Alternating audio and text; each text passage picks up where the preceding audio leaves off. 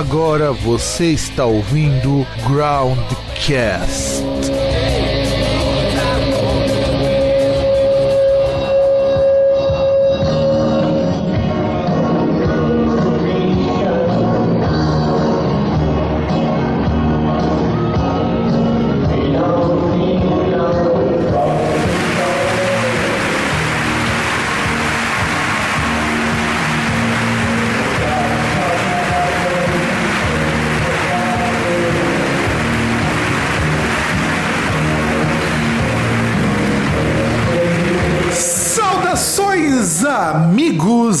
Amigas do meu, do seu e do nosso programa Groundcast. Estamos mais uma vez aqui, depois de um mês que eu e o César não conseguimos nos sentar pra gravar. Você ficou com saudade de gravar aqui comigo, César? Cara, esse negócio de não conseguir sentar, diga por você, eu tô de boa.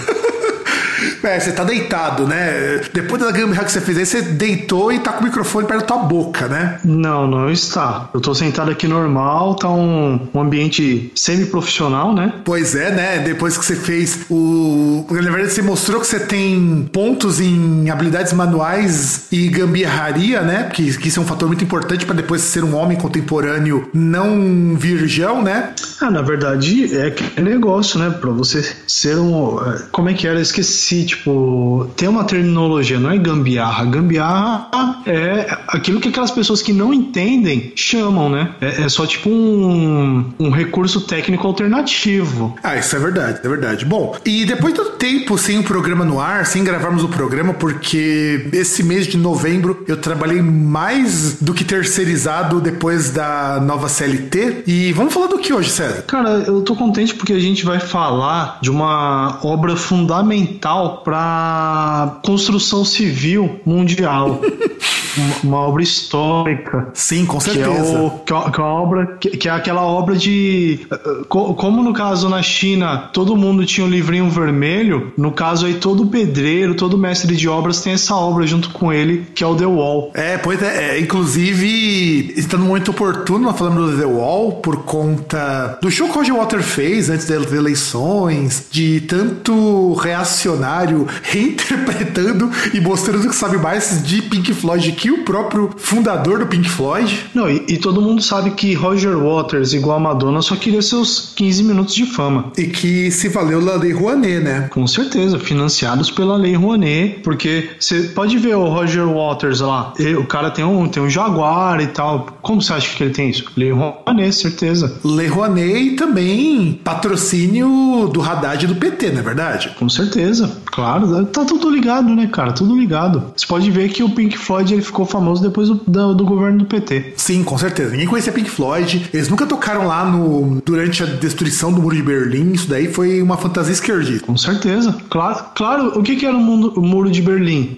Não era, não era o muro lá que dividia os comunistas maldosos? Então, óbvio. Era o é Moro que de dividia, invenção, né? cara. Tem que lembrar que era o Moro que dividia. Não, o Moro eu não sei, cara. Eu, eu sei que, que ele vai mudar de nome, né? Antes ele era juiz, era Sérgio Moro. Agora que ele é ministro e perguntam pra ele aí para ele explicar as peripécias do, do patrão dele e família, ele virou Sérgio Corro. Você pergunta, ele sai correndo. É, exato, exatamente. exatamente. É uma mudança muito significativa. E bom, a gente vai dividir então esse programa para vocês, caros ouvintes, em três partes. A primeira a gente vai falar um pouco sobre a banda. Afinal de contas, tem gente que talvez não conheça Pink Floyd, o que eu acho isso daí um pecado. Eu acho que é complicado ter gente que nunca ouviu falar de Roger e seus amigos que fizeram discos extremamente diferentes do padrão da época. É, vamos comentar sobre o disco e fazer uma análise das músicas, porque o The Wall é o projeto mais pretensioso da banda e a despeito de tudo que a gente sabe hoje sobre The Wall, é o projeto mais fracassado dos grandes discos do Pink Floyd. Veja que coisa bizarra que, que é a gente vai falar. Então vamos começar a contar um pouquinho sobre a história da banda, mas assim, um resuminho bem rápido, bem tranquilo. Bom, Pink Floyd é uma banda que surgiu em 1965 quando os senhores Sid Barrett, Nick Mason, Roger Waters e Gigi Wright se juntaram e eles conseguiram ficar muito populares. O, o engraçado é que nenhuma dessas pessoas do Pink Floyd era músico de profissão ou era músico profissional. Mas de repente, em 65, eles fizeram um baita de um sucesso lá no meio underground, faziam um show pra caramba. E aí eles lançaram o primeiro disco, que é o The Piper of the Gaff Down, na qual o David Gilmour foi integrado depois do lançamento desse disco. Ele não era músico original. E o que você acha desse primeiro disco do Pink Floyd? Você curte? Eu curto pra caramba, mas não tem essa paixão que muito fã tem pelo Piper of the Gaff Down, exceto pela música Astronomy Domini, que eu acho fantástica. Cara, eu confesso que não é do, daqueles que eu gosto, dos discos que eu gosto, sinceramente. Não sei, acho muito. muito nada a ver com, com o resto da. Principalmente com o som dos caras, o som que. o, o estilo deles mesmo, quando eles acharam o estilo deles, né? Muito É, diferente. É muito que na verdade o Piper of the of Down é muito influenciado pela música concrete. Então ele é muito experimental e é muito psicodélico. E assim, é diferente mesmo de tudo que vocês conhecem do Pink Floyd, tudo que é mais famoso. Esse primeiro disco é muito diferente, até muito por influência pelo próprio Sid Barrett. É, sempre que você tem um, um chapadão na banda, se ele, se ele não é o baterista, vai acontecer umas paradas assim. Aliás, Chapadão está sendo muito gentil, né, César? O Sid Barrett, literalmente, ele, ele usava polidrogas e, e, e polivícios que o cara não conseguia nem ficar de pé nos shows. O cara tinha que pendurar o, o Barrett num suporte de madeira. Eu cheguei a ver isso no documentário. É, é muito bizarro. Para o cara poder ficar de pé e cantar as músicas malemar. Não, mas nessa época ele ainda era chapadão, depois que ele foi ficando desse jeito aí, depois que ele virou um vegetal, né? É, exatamente. E aí o Pink Floyd ele foi seguindo. É, depois que o Sid Barrett foi expulso da banda justamente porque ele usava polidrogas e ele tava também com muitos problemas mentais. O, o Barrett, ele pelo abuso de drogas, é, quer dizer, na verdade não se sabe se foi pelo abuso de drogas, porque ele realmente tava ficando muito muito sem noção, de ficar sem noção, mas ele acabou saindo, tendo, saindo não, da banda, ainda que recebia os créditos do, do que ele gravou com que é o que manteve ele, né, vamos dizer assim, manteve ele como alguém com dinheiro até a morte dele. Inclusive, eu cheguei a ver um documentário do Barrett, era de chorar, porque ele lembrava do Pink Floyd e tudo que ele fez e tudo que ele perdeu depois por conta da doença mental dele. É, ma- manteve ele não, né? Porque manteve a mãe dele, né? Que cuidava dele aí até. Acho que até o fim da vida dele, né? Sim, mas o Barrett, mesmo depois que foi expulso da banda, ele ainda gravou disco, o Sid Não, então, ele chegou a gravar uns discos, mas, mas depois de um tempo, acho que uns 5 anos depois, ele virou um vegetal, né, cara? Tanto que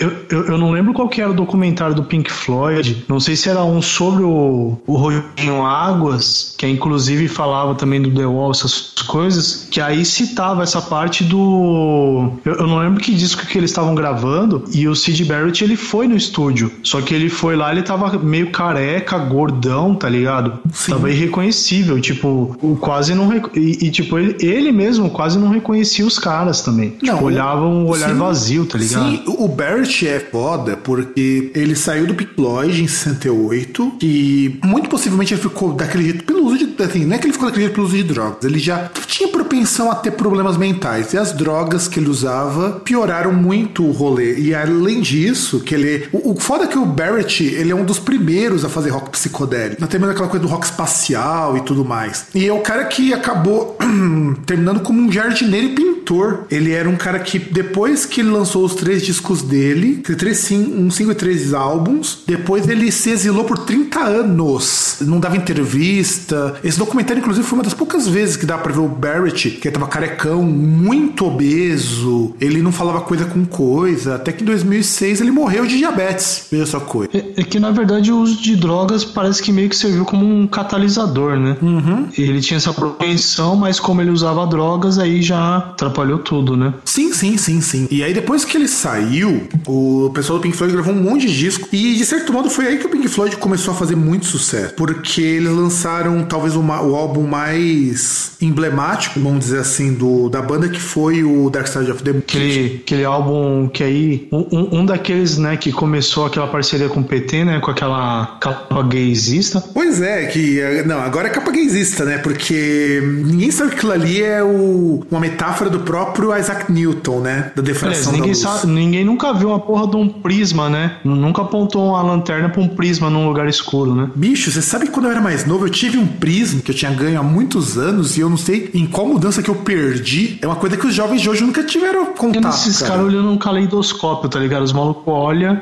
Eu, eu imagino os caras olhando um caleidoscópio. Os caras pegam o bagulho e joga e bota fogo, né? Exato. Aliás, é só pra você ver, a molecada de hoje nunca vai ter visto um prisma, um caleidoscópio. Eu vi tudo isso daí quando eu era pequeno, cara. Caleidoscópio eu vi na escola. Sim, tam- acho que na escola também eu vi. Não lembro, mas. Prisma eu tinha, inclusive. eu mais de um, inclusive. Eu brincava muito com prisma quando eu tinha acho que uns 9, 10 anos, antes de eu, das minhas mudanças de residência. E eu achava barato aquela coisa de.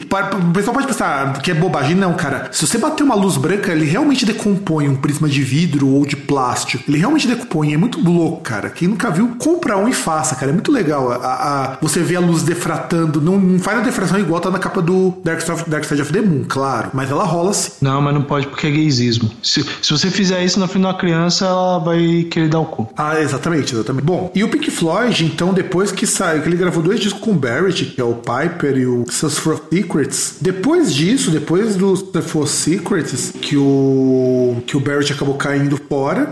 E aí eles lançaram um monte de discos que, assim, foram muito, muito emblemáticos. Que inclusive muitos deles merecem um programa separado. A gente tem aqui de discos deles, de discos importantes pode citar aqui. A gente tem o Atom Heart Mother, puta de caramba. Tem o Curb by Cloud. Animals. O Animals. É que o, é que o Animals é depois do Dark Side, of, Dark Side of the Moon, que é o grande clássico deles. Dark Side of the Moon é o maior disco do Pink Floyd, mesmo The Wall sendo mais famoso. É estranho que o Dark Side of the Moon deu mais dinheiro pra banda do que o The Wall, que a gente vai comentar hoje. Cara, ma- mas até se você for ver, muito- as pessoas têm muito mais referências, assim, é, canções que gostam do Dark Side of the Moon do que do The Wall. Concordo, concordo, concordo plenamente contigo. Aí você tem o Animals, que eu tinha isso em cassete, cara, que é um disco muito legal também. Tem o próprio The Wall. Depois do The Wall, que é quando o Roger Waters cai fora, porque o ego dele é maior que a banda. Aí você tem o Final Cut, que é bem mais ou menos. A Momentary Lapse of Reason, que é ok, eu acho um disco bem ok. O Division Bell, que é puta de um disco ruim. E as sobras do Pink Floyd que viraram The Endless River, e aí a banda acabou de novo. E sabe o que é foda? Já ofereceram muita grana pro Pink Floyd voltar e fazer um show,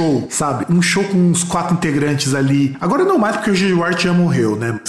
Mas, mas era uma grana assim tão grande quanto o retorno do Led Zeppelin, sabe? E só não rolou porque o Waters não quer conversar com ninguém. Ele odeia o Gilmore assim de uma forma irrepreensível. Cara, ah, vai entender, né? É tipo aquelas relações de amor, tipo Ian Gillan e Hit Blackmore. É bem por aí, bem por aí.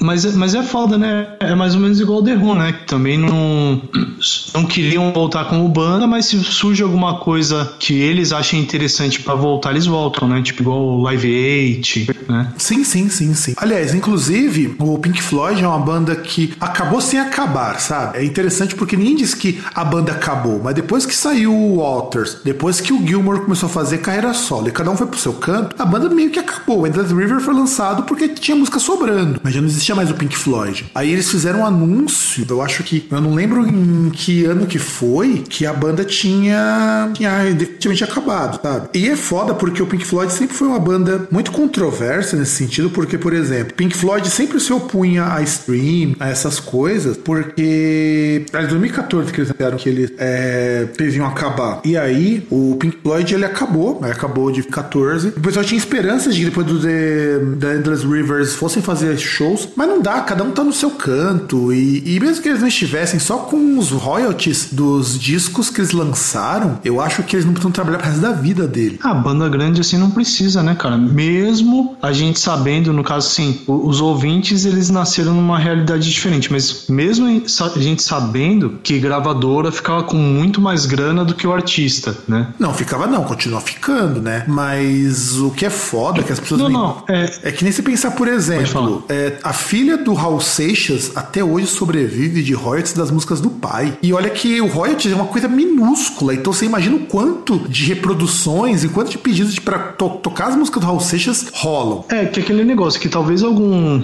Ah, eu acho que não ouvinte nosso, né? Mas algum retardadinho vai falar, ah, mas também a. Entre várias aspas que eu tô fazendo com a mão, a família real ela vive teoricamente dos royalties da, do, do Império, né? Mas isso aí é porque o, o Brasil não, não teve a ruptura que deveria com a, com a nossa família real, né? Que seria uma ruptura feita na base da guilhotina. Uhum. Ou na base da, do fuzil, igual foi lá na Rússia com os Romanov. E aí, pra você ter uma ideia, por exemplo, você pega o Jason Newsted, ele trabalha porque ele quer, porque só com o que ele gravou no Metallica, ele não precisaria mais trabalhar pro resto da vida dele. Porque royalty é uma ah, coisa com complicada. certeza, né, cara? As pessoas não pensam, não sabem que acham que royalty é só quando o cara compra o CD. Mas não, cada execução em rádio, cada. E rádio tem uma força muito grande nos Estados Unidos, inclusive. No Brasil ainda tem. O pessoal finge que não, mas. É, cada rádio... vez que alguém toca música, né, cara? Inclusive a própria cada banda. Cada vez que alguém toca música, né? A banda paga royalties pra ele até hoje. Como por... assim, inclusive? Porque pra banda. Ah, sim, sim, sim, tem que tocar. É, sim, você... sim, porque se ele faz parte da composição ele não tá na banda,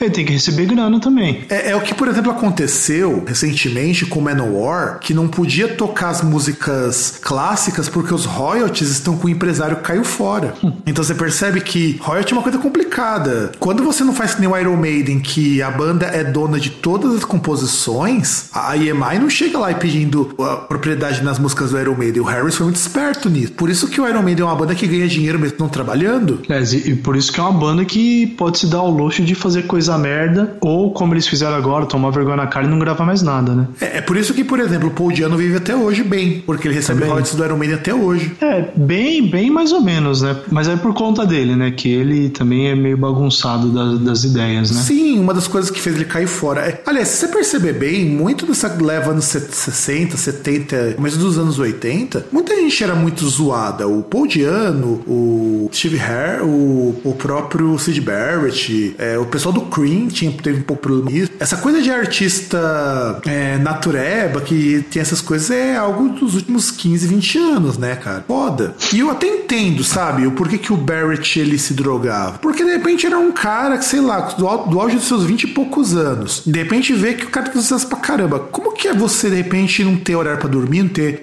Cada dia você tá numa cidade? É, é meio foda isso, sabe? O pessoal. Nem só isso, né, cara? Tipo, é, é, é, só pensar, por exemplo, ah, por que, que a gente bebe? A gente bebe porque beber é legal, caralho. Só por isso. Você faz pela sensação e porque, de certa forma, você precisa. Desestressar. Em alguns momentos você precisa. Você precisa ter uma. Sei lá, uma. Como eu posso dizer? Um escape da realidade. Sim, sim. E sem contar o seguinte: muito artista, as pessoas não sabem, muito artista usava cocaína porque senão não aguentaria tocar 10 shows seguidos, sabe? E, e, e nem só pela questão de, de, de, tipo, por exemplo, no caso a gente tá falando do Sid Barrett que ele usava é, alucinógeno, né? Usava LSD. Isso. Cara, doses muito pesadas é. de LSD. É, né? Então, ele, ele usava alucinógeno. Mas, por exemplo, tem muito também daquele lance que é igual você falando dos caras que usavam cocaína. Tipo, o cara usava cocaína que é para ele levantar e ficar ligadão para tocar, né? Porque senão qualquer pessoa assim normal vai ter aquele momento que vai falar, ah, cara, não tô afim, tá ligado? É, e aí que rolou as brigas. O pessoal não imagina o quão tenso é você ter uma banda de sucesso, porque você tem uma banda de sucesso, ainda mais com gravadora grande, é um trabalho full time. Você não tem assim o dia de descanso. Essa coisa o pessoal tá começando a pensar agora, nos últimos 10 anos. Olha, vamos dar um tempo, vamos fazer coisa, vamos dar uma descansada, vamos entrar no ano sabático. É que nem você pensar, por exemplo, no Motorhead. Como que o Motorhead lançava três discos num ano, sabe? Tem como. Você não tem como manter esse ritmo. E o Pink Floyd é uma banda que cresceu muito rápido numa época em que começava a surgir o prog rock. E o legal do Pink Floyd, comparado com as outras bandas tipo Yes, tipo Focus, é que é uma banda que todo disco tem alguma coisa para te dizer. Isso que é o mais foda. Todo disco, o The Wall eu acho que é o mais pretencioso desses discos, mas se você pegar qualquer disco dele, ele tem alguma coisa para te dizer do começo ao fim.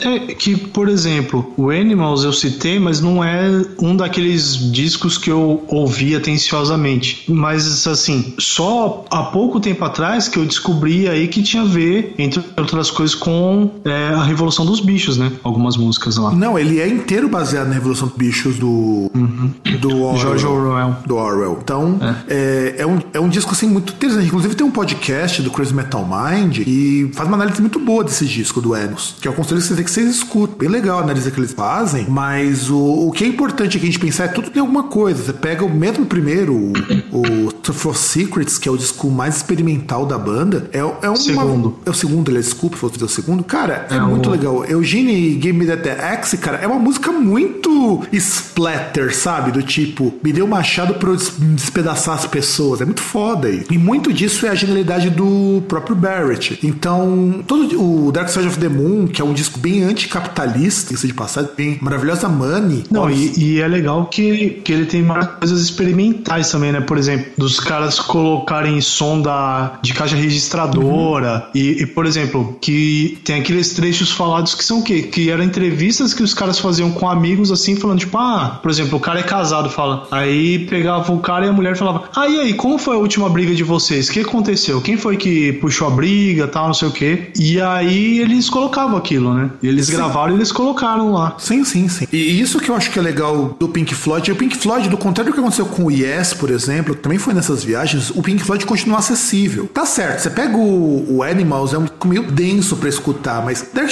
Dark Side of the Moon, o próprio Piper at the Gates of Dawn, ou Such for Secrets, ou mesmo o The Final Cut, são discos que, se você não é um grande fã de progressivo, você escuta, numa boa. Ele é um disco. Cara, até o The Wall. Não, o The Wall é o mais acessível de todos. E olha que o The Wall tem muita coisa experimental aí. Mas o que eu acho legal do Ployd, pra gente contextualizar, é que das bandas de prog da época, eu acho que a única banda que realmente ainda a maioria da discografia dele é bem acessível. Diferente do Yes, por exemplo. O Yes tem uma fase que ele é acessível, quando ele vai gravar a, o London of Lonely Heart, que esqueci agora qual que é o disco que vem essa música, que é um número disso, inclusive. É, é uma, uma única fase que o, que o Yes fica pop, sabe? Pop que precisavam voltar e pagar uns boletos. E que aliás é um pop muito bom passar. Mas você pega, por exemplo, Pink Floyd, Pink Floyd se tornou tão importante que o Pink Floyd hoje ele faz parte da cultura popular. O Yes não faz. E o Yes, é, do ponto de vista musical, é muito mais expressivo, porque 10 entre 10 bandas de prog metal copiam o Yes. O, o, o Dream Theater surgiu por conta do Yes porque o, o John, lá do ex-vocalista da banda, ele foi professor do Petru, sabe? Meio foda. O John Way Anderson foi professor do, do John Petru. Então, o Yes, ele é muito mais significativo para as bandas, mas o Pink Floyd, culturalmente, é muito maior do que qualquer banda de prog que você possa lembrar, sabe? É, é que é aquele negócio, é a questão da a técnica versus como posso dizer, a canção, né? Que o Yes, assim, a técnica, assim, ele é, é, mais apurada, é mais refinada. Só que no caso a canção, o, o que conta é a acessibilidade, né? Não, tem uma entrevista do Steven Wilson é, que o pessoal interpretou muito mal pelo título que deram, mas ele falou uma coisa que é muito legal. Ele fala que o Roger Waters, como musicista, ele é um músico muito limitado, sabe? Mas fala que ele, como artista, Sim, como criador, é, é um cara fantástico. Ele falou que mesmo com as limitações, ele criou obras que ficam aí até hoje, que vamos, vamos ser francos, o Gilmore é, é muito melhor que ele. Não, então, é, é, que é aquele negócio, né? Uh, tem a questão de você criar um conceito e você ter aquela parte específica. Você não precisa ser o, o mestre naquela parte específica para você criar um conceito aí que seja, seja bom, né? Porque a música é, é, algo complexo, são várias coisas. É, é como você, como você construir um prédio, por exemplo. São várias coisas que são envolvidas ali para você ter um final ali que é o prédio construído. É, exato, exato. Eu, eu acho foda. Eu, e ele disse uma coisa que eu acho assim muito legal, o Steven Wilson, que ele é um cara muito bom. As entrevistas dele são coisas muito legais de se ler. É a mesma coisa que ele falou do, do Waters, que ele fala que não é um melhor músico, de fato ele não é, os outros eram muito melhores do que ele. Ele pega o exemplo do Brian Eno, que não toca um instrumento. E o cara é um dos maiores gênios da música. É, é, muito, é, é muito estranho você pensar que um dos maiores gênios da música, com o Brian Eno, criou, inclusive, disco com música aleatória, sabe? Ele pegar programa e falar, ó, eu quero, como conceito, fazer um programa que cria as músicas aleatoriamente. Ele era um gênio como compositor. É a mesma coisa do Waters, quando a gente vai, inclusive, que a gente vai falando do The Wall. Ele era um gênio, tanto que o Floyd deve muito aí, sabe? Floyd, depois que ele saiu, perdeu muito. Meu pai falava isso, que o Roger Waters era meio que o cérebro da banda, sabe? É, que era, que era o cara que criava o, assim, era um dos caras que levava aquela questão de criar o conceito, né? Sim, sim, com certeza. E baseado nisso, eu acho que a gente já pode fazer a análise do disco, né? Sim, sim. Então, produção, corta aqui o bloco que a gente vai fazer a análise do disco.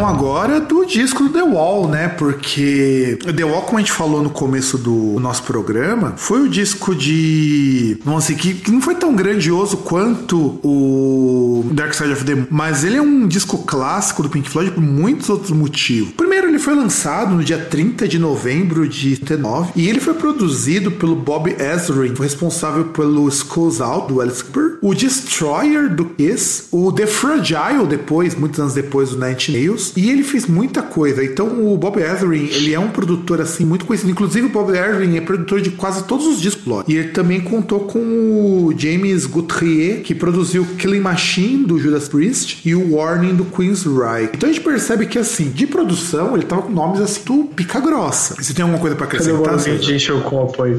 Não, não, só não, só tipo de, de pensar que tipo Destroyer, que você pensar que mesmo uma banda como Kiss, o Destroyer é um disco tipo clássico, tá ligado? Tem, tem uns sons ali que não tem muito daquelas baladinhas chatas do Kiss. Tem alguns clássicos lá que são, né? Se não me engano, Detroit Rock City é desse disco. Sim, olha, o Bob Ezrin, ele é um cara muito bom como produtor. Porque, veja, ele vai desde o Kiss, que é a banda mais convencional, mais farofeira, e vai até o Nine Nails, que é um cara, assim, muito diferente. Então ele é um cara muito eclético, assim.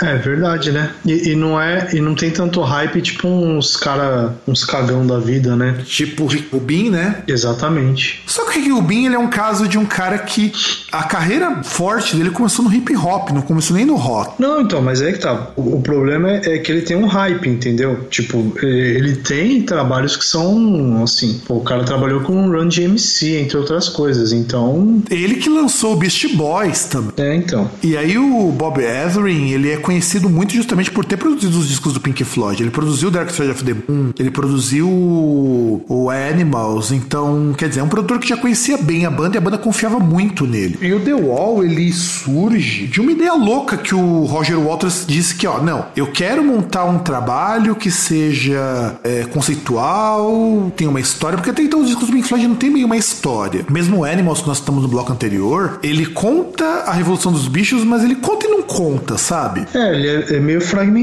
né? Não é. E a ideia do The Wall, ela surge quando eles estavam no meio da turnê do Animals, e aí eles fizeram In The Flash, né? Que seria uma turnê para divulgação de algumas músicas novas. E ele foi tão assim diferente que quando as pessoas começaram a escutar as músicas novas, o Roger Waters cuspia no público porque o público não entendia o que ele tava fazendo, sabe? Imagina a situação, Roger Waters falando que o público era uma merda, cuspindo neles porque eles eram muito... É que sei lá, né? Que você, quando vai ver o The Wall mesmo, o trabalho pronto, é, é tipo uma rock ópera, né? Então, é, o Roger Waters, quando ele monta o The Wall, é uma época em que começam a surgir as grandes rock operas, que é uma tentativa de você fazer um disco conceitual, uma puta produção. Quem tinha feito isso era o próprio Yes, tinha feito alguma coisa na época. Você tinha o Dire Straits, que também fazia isso. Era uma coisa muito louca, sabe? Você fazer um disco tinha uma história. E isso era interessante porque, para as bandas de rock progressivo,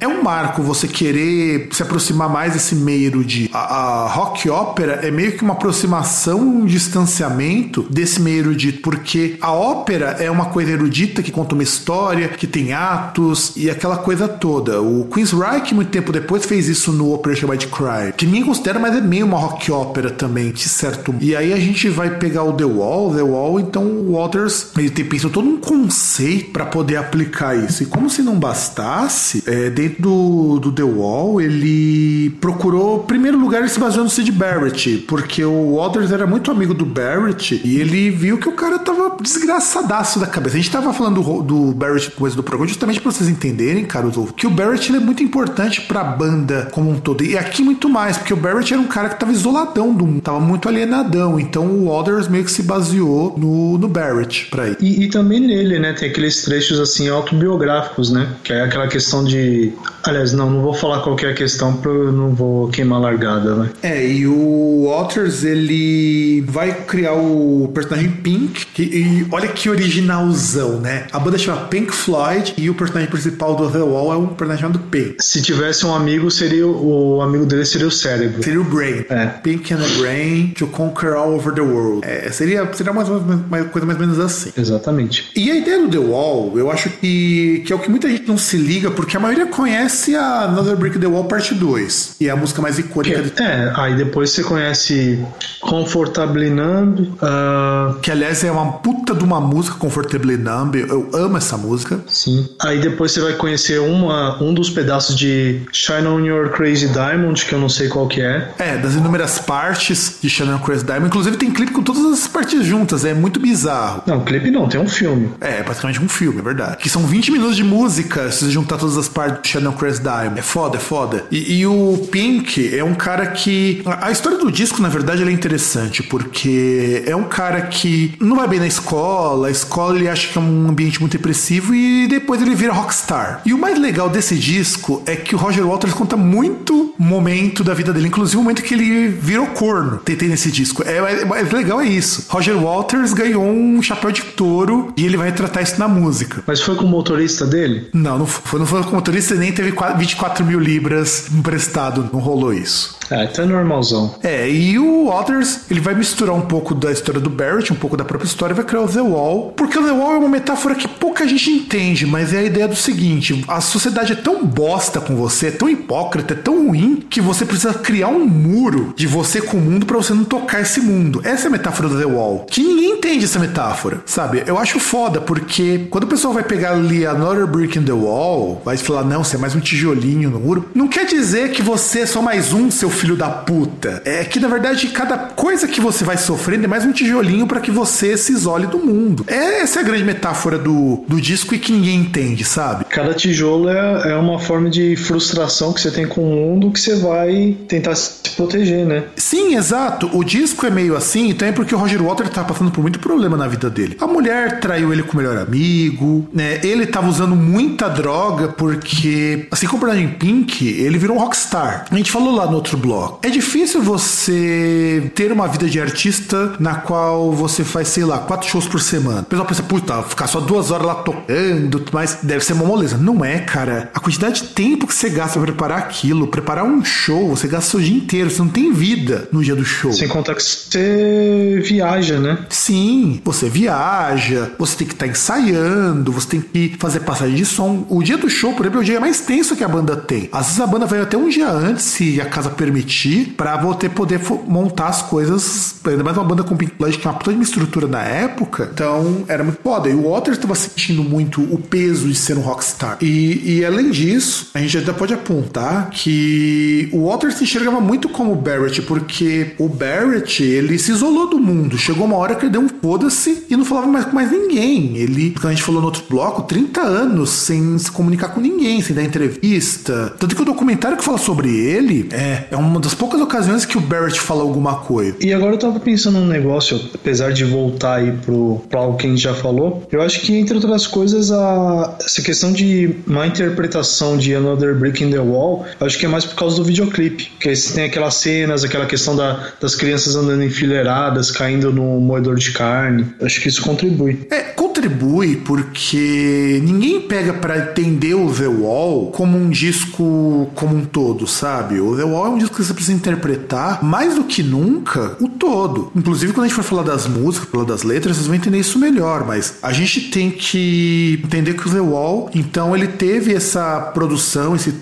essa, essa coisa conturbada, de infidelidade, que o Waters encontrou a mulher dele com o melhor amigo. E ele. E é engraçado porque a história do The Wall ela se resume no seguinte: ele, o Pink se torna um rockstar depois de todos os problemas que ele tem com o pai repressivo, escola repressiva, aquela coisa toda. Aliás, com a escola repressiva e com o pai ausente, né? Porque eu perdeu o pai na guerra, né? Sim, exato. E, a, e uma mãe também que. Super protetora. Sim, que é super protetora. E ele resolve virar um rockstar porque ele é um cara muito bom. E aí ele não consegue lidar com isso, ao ponto de que no meio da história, o Pink ele quase mata uma grupe porque tinha se entendido. Depois ele vai pedir desculpa. E depois ele percebe naquele momento que ele tá se transformando em alguém e não tem condições de viver numa sociedade.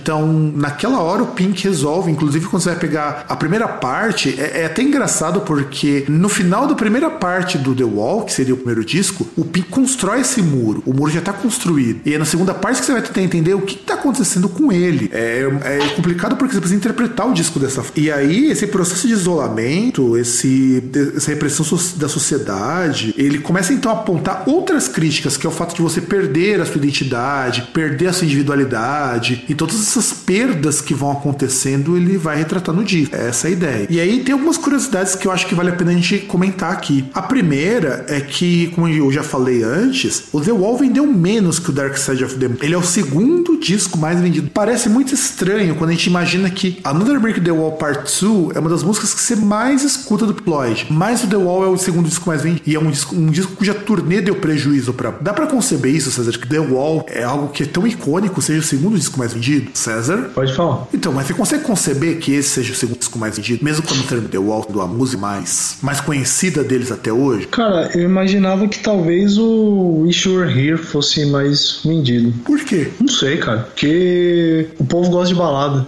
É, tem isso. Aliás, Wish You Were Here como balada é muito lembrado. E... Então, mas o disco mesmo. Sim, sim, sim, sim. E aí, é, o The Wall, como eu falei pra vocês, então, o Roger Waters, quando tava na turnê do In The Flash, ele cuspia no público porque o público não entendia. Aliás, é aquela síndrome muito que o Waters tem de se achar muito superior, que agora ele tá mais humildão. Mas na época do Pink Floyd ele era muito malo. Tem um documentário que passou, eu não lembro que canal, que falava justamente que Roger Waters era uma pessoa insuportável pra banda. O ego do Roger Waters era muito grande. Meio que o que fez ele brigar com o resto do grupo, na qual, na época da turnê do The Wall, a coisa entre eles estava tão feia que eles não dormiam no mesmo hotel, muitas vezes, eles viajavam em voos separados e a banda só se conversava no dia do show. Essa era a época do The Wall, é a época mais turbulenta do Pink Floyd, porque a banda não se conversava. Eles não conversavam com os outros, eles só se juntavam literalmente para tocar. Isso e mostra assim, o The Wall é, uma, é um meio que um marco do Pink Floyd indo pra ruína, ao mesmo tempo que é, é o Pink Floyd na fase mais criativa possível. Ah, faz sentido, né? Até o, o Deep Purple mesmo você pega, você dá uma olhada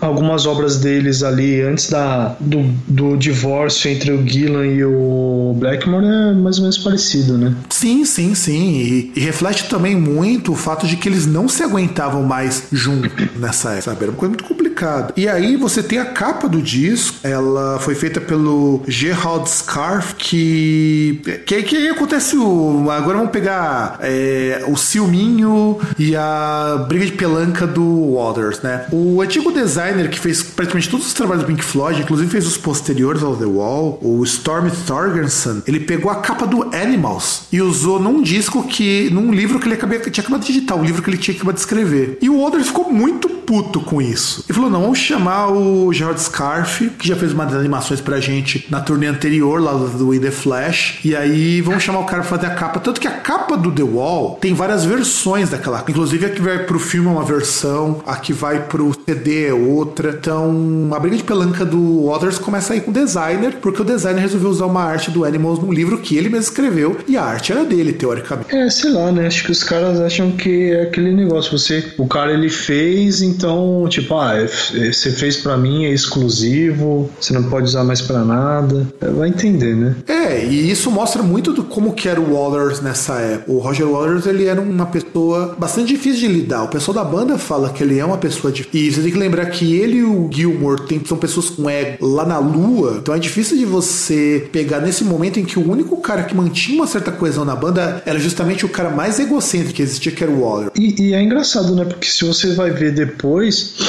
o David Gilmour em si, ele, na carreira dele solo, ele tem várias parcerias, né? Sim, né? É que depois que acabou a banda, é, é que nem quando você sai de casa, num, a, a, tua mãe te trata como a melhor pessoa do mundo. Quando você tá na tua casa, acha que você é um vagabundo. É, claro, né? Sabe, bem por aí. E o, e o que acontece quando eles, quando eles fizeram The Wall, eles levaram lá pra Cuber Records, né? Que era a gravadora do Plot na época, e eles acharam que o disco era meio, meio, ué, não é um disco lá muito grandioso. Não deram muita, muita bola pro The Wall, sabe? Então, mas mas aí tem aquela questão de entender o disco, né? Como é conceitual. Não, eu acho que é um problema também de executivos de gravadora. Eles compravam a ideia, mas eles não entendiam o que eles estavam vendendo, sabe? Isso quando compravam, né? Exato. Tem muito disco bom que só conseguiu aparecer depois que o cara trocou de gravadora. E só relembrando aqui, o Pink Floyd nessa época tava tão pistola um com o outro que eles não viajavam nem no mesmo ônibus de turnê. Cada membro tinha um ônibus separado, sabe? Você imagina o que, que é você ter um ônibus para cada integrante da. Ah, mas dependendo da grana que você tem, é bastante possível. E ninguém ficava na mesma região que o Waters estava hospedado. Na hora que eles fechavam o trato, via onde que era o hotel do Waters e todos eles iam se hospedar num hotel longe. Então quer dizer, o Waters não conversava com a banda. Pra você ver porque ele tava bem quisto nessa época. Ah, é mais ou menos aquele esquema do Aí, aí, o ouvinte vai, vai pegar a referência do Neymar aí na Copa, né? Que aí os parça vão lá num jato separado e tal, pegam um, um, andar do hotel. Pois é. E agora vem a parte mais interessante desse, desse, desse turnê disso. A turnê deu 400 mil libras na época, hoje deve ser bem mais, mais que isso, em prejuízo para Quer dizer, o disco não rolou, as pessoas não compraram a ideia, os shows não lotaram e tiveram que amargar 4 prejuízos. É, depois de uma porrada dessa, por isso que que o cara sai da banda, né? Só que teve um cara que, que, que ficou de boa nessa época, foi justamente o Richard Wright, porque ele e o Waters não se davam. Aí o Waters falou: Ó, você está demitido. Só que acontece, eles precisavam de um tecladista, né? E o que, que eles fizeram? Beleza, você não é mais da banda, mas nós vamos te contratar como músico. Então agora ele passa a receber salário. E receber salário é uma faca de dois gumes. Você tem um valor fixo que você recebe por mês, porque você é do funcionário, só que você não participa de disco, se você gravar disco, os não são seus, tem, tem umas coisas meio assim, sabe? E foi o único músico tipo que. Tipo traje a rigor. Sim, tipo traje a rigor, exato. Só que ele foi o único músico que teve lucro nessa banda. Porque, como ele era contratado, então ele não assumia os prejuízos da banda. Então é. ele era meio que obrigado a pagar. E todos esses 400 mil, muito daquilo ali foi pro salário do Richard Wright também. É, cara, mas é lindo. É uma, é uma bela forma de, de você dar risada do outro se ferrando. Eu vi num documentário sobre Pink Floyd, inclusive, que comentou esse episódio que quando o o Wright ele passou a ser musculado, ele tava rindo à toa, porque. E não é porque os shows do The Wall não lotavam, é o que eles ganhavam com os shows com a vida de brilho gasto que eles tornaram. Porque a turnê tinha cenário, a turnê tinha projeção, era cara a turnê, sabe? É, que é aquele negócio, né? A gente imagina, por exemplo, você vendo como é a turnê hoje em dia, né? apesar da turnê hoje em dia, até, claro, questões tecnológicas e tal, de conceito ter evoluindo bastante, mas, né? Você imagina que tinha também aquela, aquele lance das projeções era mais ou menos parecido. Não, esse cenário tinha uma parede do The Wall que ia sendo construída ao longo do show. Aliás, no, no The Wall do Roger Waters atual tem também. Exato, algumas, mas, em algumas tinha. Mas agora é muito mais fácil de você reduzir os custos porque é uma pessoa só com músico contratado. Naquela época, você tinha muito músico que tinha direito a royalties, mas eles tiveram que amargar 400 mil libras, sabe? É, é foda isso, porque imagina o que é você ter perdido 400 mil libras porque os gastos da turnê não compensavam os lucros que elas estavam dando. E na época, é. a, a, crítica foi uma crítica meio, meio controversa, porque tinha gente que tinha falado que era um puta de um disco e gente falando que o The Wall era um disco que era muito inferior justamente ao Animals e ao Dark Side of the Moon. É que se você for pensar mercadologicamente falando, era. Tanto, né? que, Já que não... tanto que sabe o que é engraçado? Esse disco ficou 15 semanas no primeiro lugar nos Estados Unidos, The Wall. Sabe? É muito estranho, porque é muito ambíguo esse. Como um disco fica 15 semanas, 15 semanas são quase 4 meses. E eles venderam durante 10 anos 19 milhões de cópias. Então, como que um disco desse, que é no primeiro lugar dos Estados Unidos, 9 milhões de cópias, 10, consegue ser um álbum que dá prejuízo para ele? Sabe? É muito difícil. Então, foram 31 shows do The Wall entre fevereiro de 80 e junho de 80. E ele precisava fazer é, uma montagem na qual a cada música, a parede ia sendo construída, depois ela vai ser destruída pro final, pro show poder se finalizar e tudo mais. Imagina quanto que era caro. Isso que hoje o Roger Waters faz, claro. É, é o mesmo esquema. Imagina como era caro pra época. Mas só uma dúvida: esses 400 mil, conta aí o prejuízo na, na turnê britânica ou a turnê que eles fizeram inteira? Não, eles fizeram tudo. turnê nos Estados Unidos também. Conta tudo, é o prejuízo total de todo Caramba, mas eles fizeram turnê nos Estados Unidos também, tiveram esse prejuízo. E tiveram, e tiveram esse prejuízo, para você ver como é uma coisa ambígua. E teve muita gente que não gostou na crítica, mas para os fãs, o disco vendeu muito bem. Então não dá pra entender como que uma banda que consegue ficar quase quatro meses no topo nos Estados Unidos, fez 31 shows ao longo de... Parece que é pouco, não é? Caramba. E ainda assim conseguiu ter prejuízo. É o tipo de coisa Cara, que é. tem que beber, sabe? Isso. E digo que você... Não, não, eu tava pensando só, só nessa questão de, de você falar do, dos 31 shows, né, cara? Porque assim, se você pensar, um ano ele tem 52 semanas. Exato. E assim, imagina, são 31 shows, cara. Então assim, são 31 semanas de você, sem contar viagem, né? Sem contar outras coisas. Você imagina, né, cara? Que, que é justamente essa questão do. que ele até aborda aí, no caso, pensando no Pink, que é a questão do, do rockstar e tal, do cara que, entre outras coisas, ele tá ali no limite porque ele. porque ele tá lá naquela vida de viajar e tal, né? Exato, exato. Meio que o Roger Walton tinha isso. Então, em um ano, mais ou menos, fez praticamente um show por ano, teve algumas folgas aqui, mas as viagens, você imaginar que provavelmente ele tinha um ou dois dias para dormir, porque viagem não é uma coisa curta. Mesmo quando você vai viajar só de ônibus, entre cidades é uma coisa demorada. Então, isso foi deteriorando meio que a relação entre ele e a banda. E sabe? E é interessante a gente pensar que esse é um disco em que eles tiveram prejuízo, é um disco que vendeu muito, é o segundo disco mais vendido da banda, e é um disco que a gravadora é, não botou muita fé. Inclusive, muitas vezes muito se fala que se não fosse pelo Dark Side of the Moon, a banda não teria emplacado mais nada. Se fosse emplacar pelo The Wall, ela não teria emplacado nada. E, e é interessante porque esse também foi o último momento em que você tem a formação, vamos dizer assim, a melhor formação do Pink Floyd, que é o Waters, o David Gilmour, Steve Reid e o Mason participando de uma mesma turnê. Que depois o Waters cai fora e fica só o Gilmour, Wright e o Mason. Depois o Wright cai fora. É, sabe, a banda se deteriorou depois do trabalho. Muito acredito também porque ninguém aguentava o ego do, do Roger Waters que impedia ele de se aproximar das outras pessoas. E não só isso, né? Porque os caras também cansam, né? Da, da rotina e tal. E aí chega aquele ponto que o cara pensa, tipo, poxa, já tenho, já tenho grana e tal, essas coisas, pra que ficar, né? Se estressando e tal. Exato, exatamente.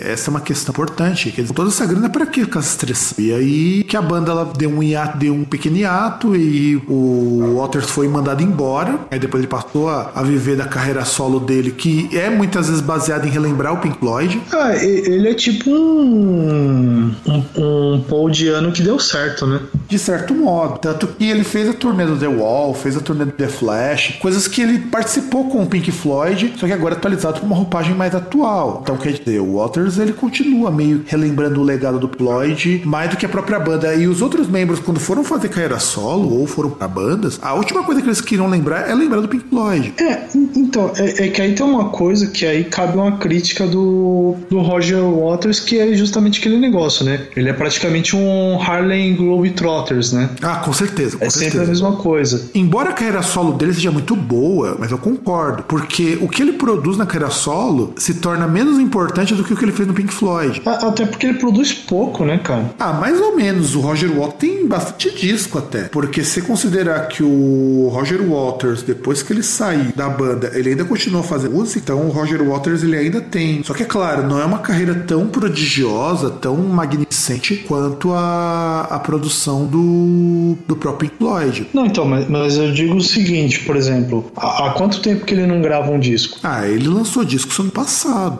Tá, beleza, mas. É, não, então ele quantos, lançou... show, quantos shows desse disco ele fez? Não, ele fez acho que um, inclusive foi a turnê que passou aqui no Brasil. Então, é, mas turnê, turnê mesmo que ele faz é turnê do The Wall, né? Mas porque, que ó, ele faz um monte. Ele gravou em 84 o The Pros and Cons of Hitchhike, depois em 87 Radio, Radio Chaos, aí depois ele vai fazer um ao vivo, que é o The Wall em Berlim, 1990, Amused to Death, 92, o In The Flash, que também é um disco ao vivo da turnê The Flash em 2000, que foi que passou aqui no Brasil depois, o Flickering Game Flame The Solo Years, que é uma compilação de dois, e o Saira, que é uma ópera do Waters, e depois o In This, Li Is This Life We Really Want. Em 2017, inclusive, teve até no, no postagem dele uma crítica ao Temer. Não, então, mas é que tá. Se, se você for pegar, você teve dois períodos aí de hiato. Tipo, um, um, sei lá, um hiato aí, sei lá, de uns 5, 6 anos, e depois um aí de algumas décadas, de quase 10 aí, pelo Cara, menos. você tem que imaginar que do Amused to Death até o Saira foram mais de. foram 13 anos que elas discutiram. Então, E do Saira pra Wiz Life We Really Want foram 12 anos. então, cara, justamente, é o que eu tô falando. Então sim, mas ele tem uma,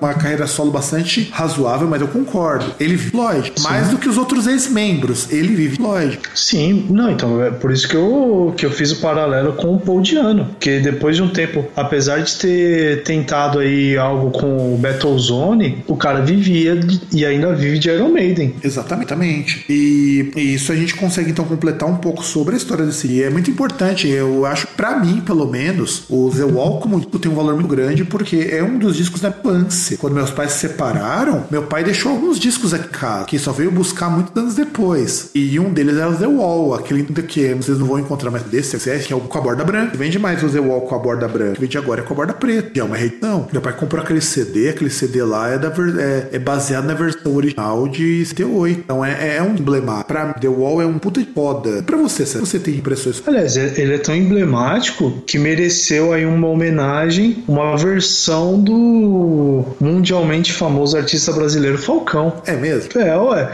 você não lembra daquela é, emblemática versão Atirei o pau no gato, mas o gato não morreu? Não, lembrando disso daí. Você não lembra, cara? O Falcão fez o cover de, de, de Another Brick in the Wall, cara. Puta, cara, esse eu não, esse eu não vi, cara. É sério? Ah, ah, vai tomar no cu, velho. Não, não, não, vai se foder. Você tá falando que você não lembra disso. Não, eu não lembro mesmo, cara. Eu, não, eu acho que eu nem conheço essa, essa versão. Caralho. Ai, cara, calma, calma aí, dois minutos. Caralho, né? Dois minutos. Não, Dois depois, a gente, minutos. depois eu vou ouvir quando a gente for pro próximo bloco. Mas caralho, mano. Olha, é, o tipo de coisa que eu não esperava. Eu Não, conheço- cara, você tá, não, com- tá de brincadeira. com, com essa deixa, vamos pro próximo bloco. Eu acho que vou até deixar depois essa versão na virada de blocos. Então, produção, corta aí, vai.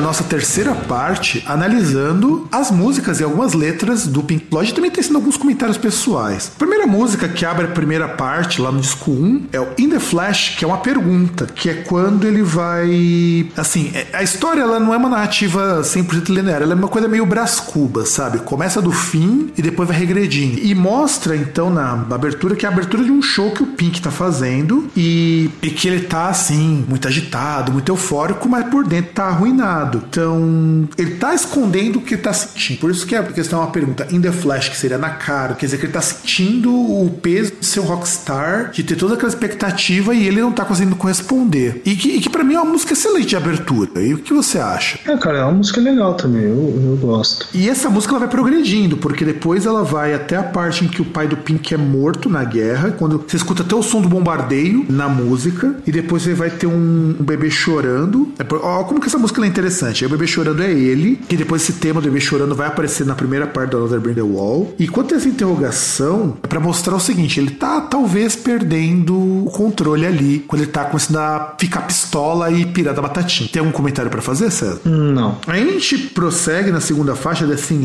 Ice, que é. O Thin Ice é uma expressão que você utiliza. Para nós aqui no Brasil, o gelo fino não faz muito sentido. Mas gelo fino é quando o lago, alguma porção de água congela, e se você andar ali sem cuidado, ou se for muito pesado, aquilo ali quebra. Tanto que quando você tem um local que você pode patinar, tudo mais, eles avisam onde tem gelo fino, onde o gelo não é muito grosso, onde o gelo não aguenta o peso de uma pessoa. E o Thin Ice é como que as relações elas estão cada vez mais frágeis, porque quanto mais honesta é a pessoa, mais é mais sólida é a camada que você pode andar. É, é interessante mostrar o quanto que a honestidade é parâmetro para você determinar o quão segura é uma relação. E isso tudo para mostrar que o Pink não teve apoio nenhum da família, porque o pai morreu, a mãe era sua protetora, e quanto ele consigo mesmo brigava com o mundo. Alguma coisa, César, pra, poder estar essa música? Eu gostaria de ouvi-lo também. Não, so- sobre The Thin Ice não tenho nada a falar mesmo. E eu acho que é uma música bem mais ou menos nesse caso, até porque assim, depois quando vai entrar no in the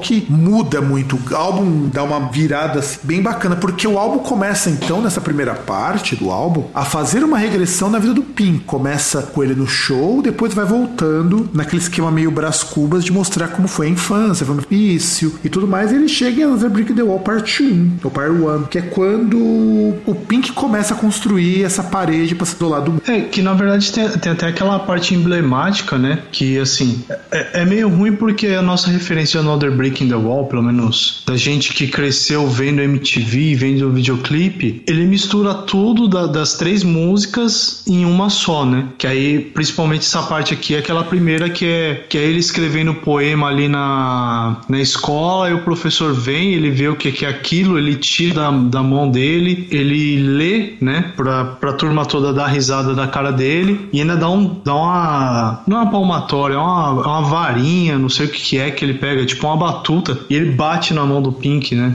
Tem a questão do castigo físico. Sim, sim, sim. E aí vai pra música mais irônica desse disco, que é o Happiest Days of Our Lives, ou dia, Os Dias Mais Felizes de Nossa Vida. É na hora que o Pink vai falar sobre exatamente isso que você acabou de comentar, que é o que aparece na música Happiest Days of Our, Our Lives, que é quando os professores se preocupam em humilhar os alunos. Então, são os dias mais felizes da, das nossas vidas, porque era o dia que a gente era criança e não podia fazer nada. E, e o mais legal é que aí isso vai. Tem, tem, para poder ter uma referência melhor, tem que ter, ver o filme. É quando os professores vão assim: ah, a gente maltrata os alunos e chega em casa, o cara, os caras são casados com mulheres super gordas que adoram fazer sadomasoquismo com eles. É, é algo muito surreal isso. É, que é, é, que é mais ou menos tipo né, aquele negócio do cara ele dá um troco em outro naquilo que ele não pode fazer em casa, né? Ou que a gente chama hoje, esses caras são gado demais. Vai dizer que não. É, acho que nem gado, né? Acho que mais aquele termo em inglês, talvez encaixaria um pouco melhor, que é o, o cuck, né? Sim, o cuckold. É. é bem por aí. E, e o foda é que não é um cuckold voluntário, ele é involuntário, porque são esposas que os maltratam e eles têm que descontar esse alguém, vão descontar justamente dos alunos. É, que até, que até se a gente for pensar, é, o, o recorte temporal aí, principalmente dessa parte, seria uh, fim da década de, de 40, talvez, né? O começo da década de 50, sei lá, que assim, coisa como divórcio não era um conceito assim muito. É, muito. muito aceito, né? Não, não é que ele não era aceito. Na Inglaterra, divórcio é uma coisa normal, desde o uhum. século XVI, lá com o rei ah, sim, sim. James. É. Mas o problema é que o, você, se você pedir divórcio é sempre um problema em qualquer sociedade cristã, mesmo no, na cidade inglesa, que é uma cidade anglicana, porque é você também, de certo modo, assumir um fracasso. Com... É, se bem que teoricamente seria justificável, né? Já que você tá numa, num relacionamento abusivo, né? Mas é que tá. Uma coisa seria você pedir o divórcio para se casar com uma outra mulher e outra você pedir porque você sendo oprimido. Olha como que pro homem do, do começo do século XX é complicado você assumir que você pode apanhar de mulher, você pode ser abusado por uma mulher. É, é, que é, que é mais ou menos aquela parada do, do cara, por exemplo, se traçando um paralelo, o cara chegar numa delegacia e, e falar que é agredido pela mulher, né? Os caras na delegacia vão dar risada dele. Sim, exatamente, porque não faz muito sentido. Aliás, até hoje isso não faz muito sentido quando a gente para pra pensar que é muito difícil acontecer isso, isso estatisticamente entra no número que é possível, mas pouco provável, de mulheres agredirem homens. Não que não aconteça, acontece, mas não com a mesma regularidade e, e a denúncia disso é muito complicada. Então, quando a gente pega. Não, então, mas o que eu falo não é questão de, de, é, de número, de quantidade. Eu digo a questão assim que, por exemplo, você tem uma sociedade que é tão machista que, por exemplo, se o cara chegar ele for denunciar isso, cara, ele vai ser ridicularizado, então ele não denuncia. Sim, exatamente, exatamente. E aí nós vamos para a música mais conhecida, que é Another Brick in the Wall Part 2, que todo mundo conhece Pink Floyd conhece essa música. Todo mundo que não conhece Pink Floyd conhece essa música. Até porque é o momento da história que o Pink vai falar que era a escola dele, que é outro dos tijolos. Quando ele fala Another Brick in the Wall, não tem nada a ver com você ser formatadinho e virar um tijolo. É que a escola é um dos tijolos mentais que surgiram para que ele tentasse porque os professores eram autoritários, quando os professores sempre eram superiores a tudo, quando os alunos não podiam ser quem eles gostariam de ser. E, e essa música, ela é curiosa porque ela tem aquele, aquela batida de música disco. E é a única música que tem essa batida de música disco. Aquela. Dan, dan, dan, dan, dan. Isso daí é batida de disco, que depois, aí que eu pude ouvir, ficou maravilhosa na voz do Falcão. Eu confesso que, assim, é a melhor versão de Pink Floyd, melhor que a versão original, inclusive, porque essa batida de disco, ela permite você colocar qualquer coisa nela. Isso que é legal. E não era para ter essa batida de disco originalmente, porque na década de 70, o disco concorria com o rock. Inclusive, muito do rock perdeu força por conta do disco. A era disco tirou muita força do rock, muita força do progressivo, muita força do hard rock. Então, toda vez que a gente pegava, ter que colocar uma disco, foi uma forma que as bandas de rock encontraram para poder se, dar, se modernizar. E o Pink Floyd era meio avesso aí, era muito popularesco. Aí o Bob Ezrin falou: não, vamos colocar uma disco, que ele criou essa batida, inclusive. Ele falou que é, essa, uma, essa batida ia dar certo. E ele faz um efeito aqui que é muito legal. Ele junta a voz do Gilmore e a voz do Waters numa voz só. Então você não consegue. Aquela voz bizarra que você escuta na Bring the Wall é porque os dois estão cantando juntos ao mesmo tempo, foram jun colocadas juntas para que fosse uma voz só. Tanto é, aí realmente. Sim, é uma música foda. Tanto que imagina o trabalho que você tem para poder, numa época anterior à época de tal, que o cara tem que cantar, os dois tem que cantar na mesma velocidade, no mesmo ritmo, para depois se juntar e virar uma coisa. Tanto que por isso que o vocal dessa música é estranho. We don't know education. São os dois cantando junto. Por isso que é uma voz estranha. Comparado com as vozes do, do resto do disco, é uma voz estranha, porque você tem as vozes dos dois combinadas numa voz só. E eu gosto muito dessa música. Não é, não é a minha favorita do disco, eu já falo isso, mas eu gosto muito dessa música. E você, César? Ah, cara, é uma das favoritas. Na verdade, eu acho que é a, a minha preferida do disco. Desse disco é a minha preferida. É, ela não é a minha preferida do disco. Tem uma outra que eu prefiro muito mais. E hoje eu consigo compreender a letra. Eu percebo que por que, que eu realmente me afeiçoei tanto essa música. Mas vamos pra Mother, que é quando ele fala da mãe dele. Então, a mãe dele é, é uma mãe super protetora. Isso ficou muito claro no filme, inclusive. E a mãe dele sempre ajudava ele. O, o foda é isso. A mãe sempre ajudava ele. Só que não era o tipo de ajuda que conseguia dar jeito nas angústias do personagem, sabe? Inclusive, eu gosto muito dessa música de Mother. Eu acho uma das músicas mais simples do disco, porque é, é aquela música que você, quando você começa. Primeiro, porque ela é basicamente baseada em voz, mais do que as outras. A, as músicas outras têm um instrumental muito forte, que a voz é o, é o instrumento principal. Tanto que você podia tirar o um instrumento. Você pode até tirar o um instrumental. Mais... Diga, eu, eu de interromper, César. Não, então, o que eu ia falar é que ela é até mais melancólica, né, do que as outras. Sim, Se sim. pegar nessa sequência aí. Desse primeiro disco, inclusive, uma das mais melancólicas, junto com Goodbye Cruel World. Cara, é, é uma música assim. Se você tirasse o instrumental, só o vocal já construía a melodia.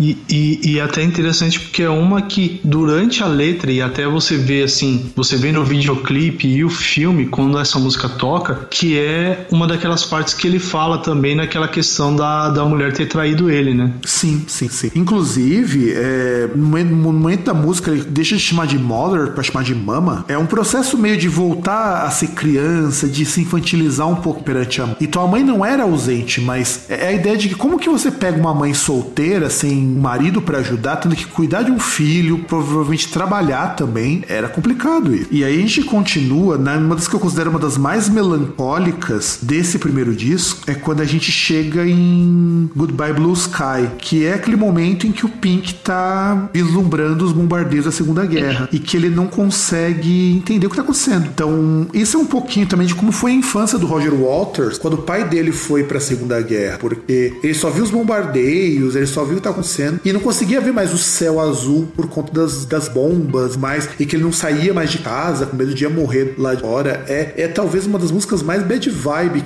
Goodbye Blue Sky, ela tem dois momentos. O primeiro momento que ele lamenta disso e a segunda metade ele vai explicar como esse medo deixou ele ansioso, trouxe todas as sequelas mentais que ele vai ter na vida adulta. E que quando ele começa a ver o céu azul, é aquele meio como se fosse um gatilho para lembrar como que o mundo antes é, era muito cruel. Então, Goodbye Blue Sky é meio para falar quanto que a guerra destruía a mentalidade dele, enquanto que essas pequenas coisas também podiam servir de alívio ou de tormento, sabe? É, que é interessante também da gente lembrar que durante a Segunda Guerra, uh, Londres foi em grande parte destruída, né, pelos bombardeios, né? E meio que Goodbye Blue Sky fala um bocado sobre isso. Né? Porque assim, a gente tá falando que, pô, beleza, ele perdeu o pai na guerra, não é, mas não é só a questão do, do pai sair e ele descobrir que o pai morreu, mas é a questão, o pai saiu e ele sofrendo o sofrendo aí as consequências da guerra em casa. Sim, sim, sim. E aí, seguindo o disco, ele vai para Empty Spaces. Empty Spaces é para falar sobre essas lacunas que a solidão e a falta do pai deixaram nele. E aí é um momento que o Pink revela que ele é casado, mas esposa que também dá uma foda para ele. Dá pro, pro, pro amigão dele mandar para ele. Ah, mas também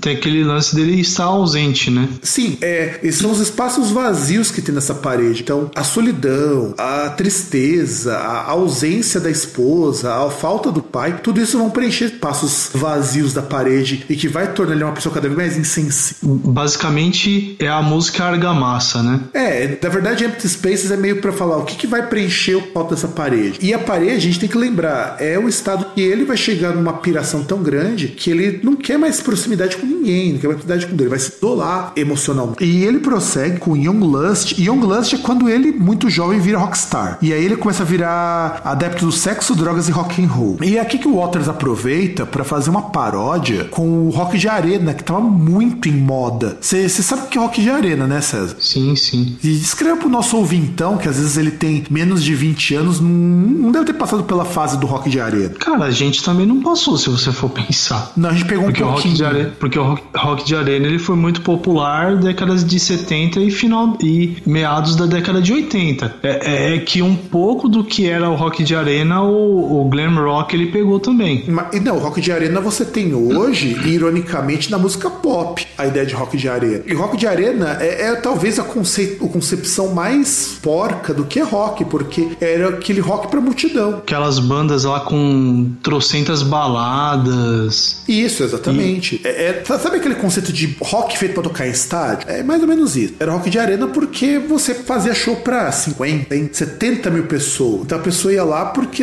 que era um festival, um evento para muita gente. E o Pink Floyd falou: não, vamos, vamos zoar um pouco daqui. Então o Pink, ele era um músico dessas bandas de rock de arena, com esse cabelão comprido, atitude pseudo revolts. Aí vai fazer uma baladinha de dor de corno, falando: ah, meu Deus, como, essa, como eu amo essa mulher e ela não me quer, esse tipo de coisa, sabe? Isso era bem o rock de arena. O Scorpions era uma banda de rock de arena até bom tempo atrás. O Eagles também, uma. Sim, bem lembrado. O Eagles é uma banda muito rock de arena. É, é que tem outras que são mais rock de, de arena e que ficaram só nisso. É que eu não lembro agora. Acho que aquele R.E.O. Speedwagon e tantas outras aí. Sim, sim. Inclusive, inclusive o R.E.O. Speedwagon foi uma banda que desapareceu. Foi, foi... Aliás, muitas dessas bandas de rock de arena foram relegadas ao ostraci quando o, o, o disco suplantou essa de arena. O Yes foi por um tempo uma banda de rock de arena também. O, o White Snake, vai, o White Snake era uma banda de rock de arena. O Journey.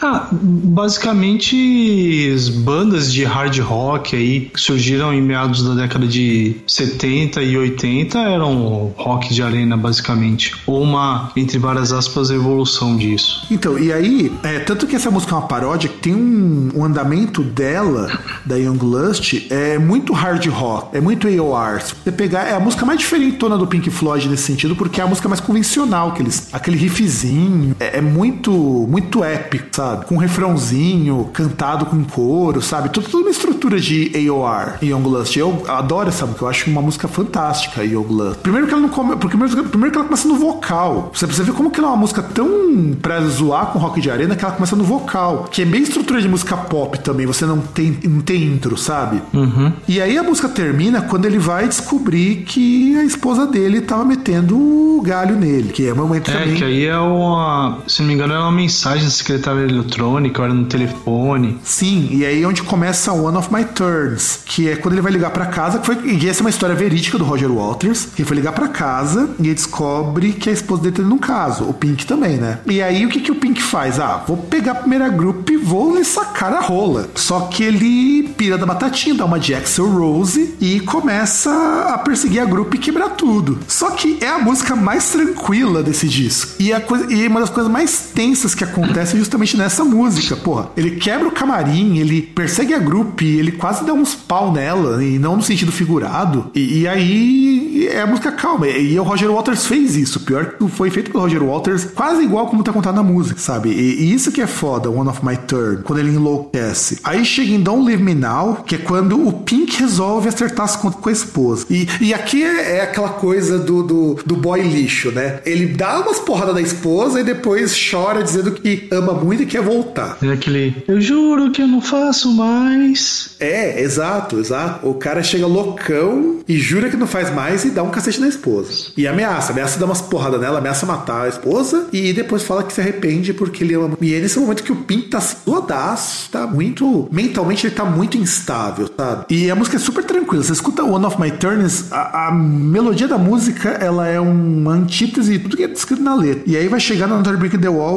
Part 3, que é quando. Depois que o Pink descobre que a esposa tava traindo ele, ele resolve se isolar de vez. É, é o último tijolo que faltava. O último tijolinho ali era descobrir que ele era corno. Ah, mas também se você for analisar aí toda a trajetória, faz todo sentido, né? Tipo, que aí tinha, tinha os professores que maltratavam ele quando era criança e os outros alunos porque os caras eram maltratados em casa. Aí tem o pai que vai pra guerra e morre. A mãe que tem que se virar lá, mas aí, como ela tem que cuidar sozinha do filho, ela é super protetora. Até mais por conta do conceito aí de guerra e tal, essas coisas. Que aí realmente é até justificável ser super protetora. Aí vai, o cara vai, todos os rolos que ele tem e tal. E aí chega no ponto que ele leva o chifre, cara. E, e é aí que a gente chega Goodbye Cruel World, que é quando ele tá finalizando o último tijolo, tá dizendo, ó, adeus mundo, esse mundo é cruel demais. E é uma das músicas mais tristes. É, é uma música basicamente voz e violão, Goodbye World. Cara, é muito triste, é muito bad vibe. E é curta também, fica bem curtinho Goodbye Cruel World. Aí tá falando adeus, peço porque não dá mais. E aí a história mesmo do Pink, ela acaba aí. Uhum. A história do Cabaí é quando ele se isola do. Aí a gente chega no disco 2.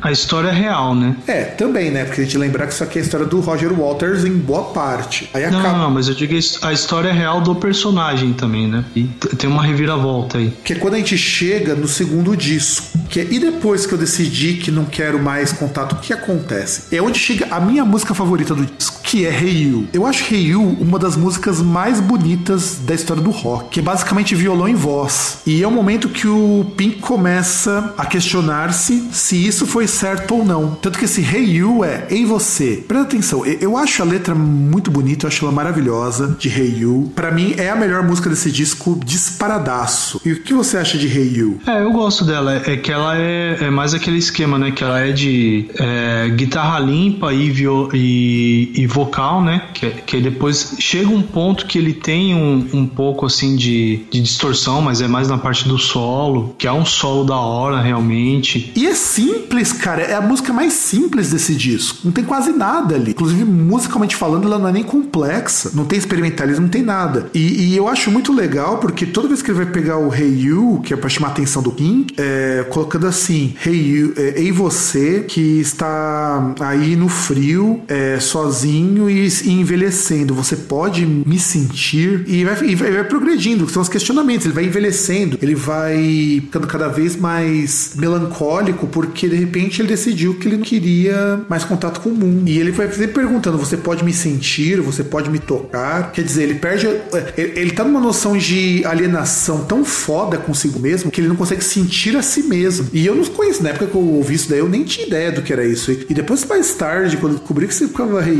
aí eu descobri porque meio que eu achava essa música muito foda. Porque é o momento do Pink se perguntar: será que vale a pena fazer? É, esse, esse é o questionamento que fica na música do Hey. E por ser uma música muito simples, é pra mim a melhor música desse disco, a, pelo a minha favorita desse disco, e ele questionando assim mesmo. É por isso que eu gosto muito dessa música. Além do solo, puta, o solo é maravilhoso. E, e, é um solo muito bem encaixado, sabe? Que faz muito sentido com, com o refrão, sabe? Bastante. E aí depois o disco vai prosseguir com Is There Anybody Out There? Que é a continuação desses questionamentos, que é quando ele se pergunta, tem alguém do outro lado? Quer dizer, será que tem alguém que vai estar tá olhando para depois que eu decidi que não queria mais contato com alguém? E é, é o sentimento meio de incerteza, foi a melhor decisão de se fechar. E eu gosto muito do refrão dessa refrão de Is There Anybody Out of There? Eu acho um dos refrões mais legais que tem nesse trabalho. E você, Cedro, o que você acha dessa música? Não, também é uma daquelas músicas assim que eu não que eu nunca dei muita bola. Aí depois ele vai chegar em Nobody Home. É agora que o Nobody Home ele volta para si. Ele tá no quarto de hotel e ele se sente assim: é, tem alguém esperando por. Tanto que Nobody Home é, é, é, assim, é uma expressão que, assim, traduzir para português ela é meio foda, mas seria alguma coisa como lar para ninguém. É você não ter para onde ir. Então ele tá no quarto do hotel, ele vê as coisas dele e ele percebe que aquilo é um lar de ninguém, sabe? E é uma das sensações mais pode ter, porque dentro da forma como a gente é concebido, você não tem uma casa para onde voltar, ou essa casa não é um lugar onde se sentir como no ar, você perde uma das maiores, maiores fundações. É o lugar onde você não só vai para descansar, não só vai para dormir, é o lugar que você vai para voltar a ser você mesmo. Quando o mundo todo tá, tá uma bosta, você fica em casa, aquele mundo particular teu ali te, te reconforta. E de repente o Pink não tinha nem mais para onde. É que basicamente aquela questão da parede que ele cria é, é ele mentalmente criando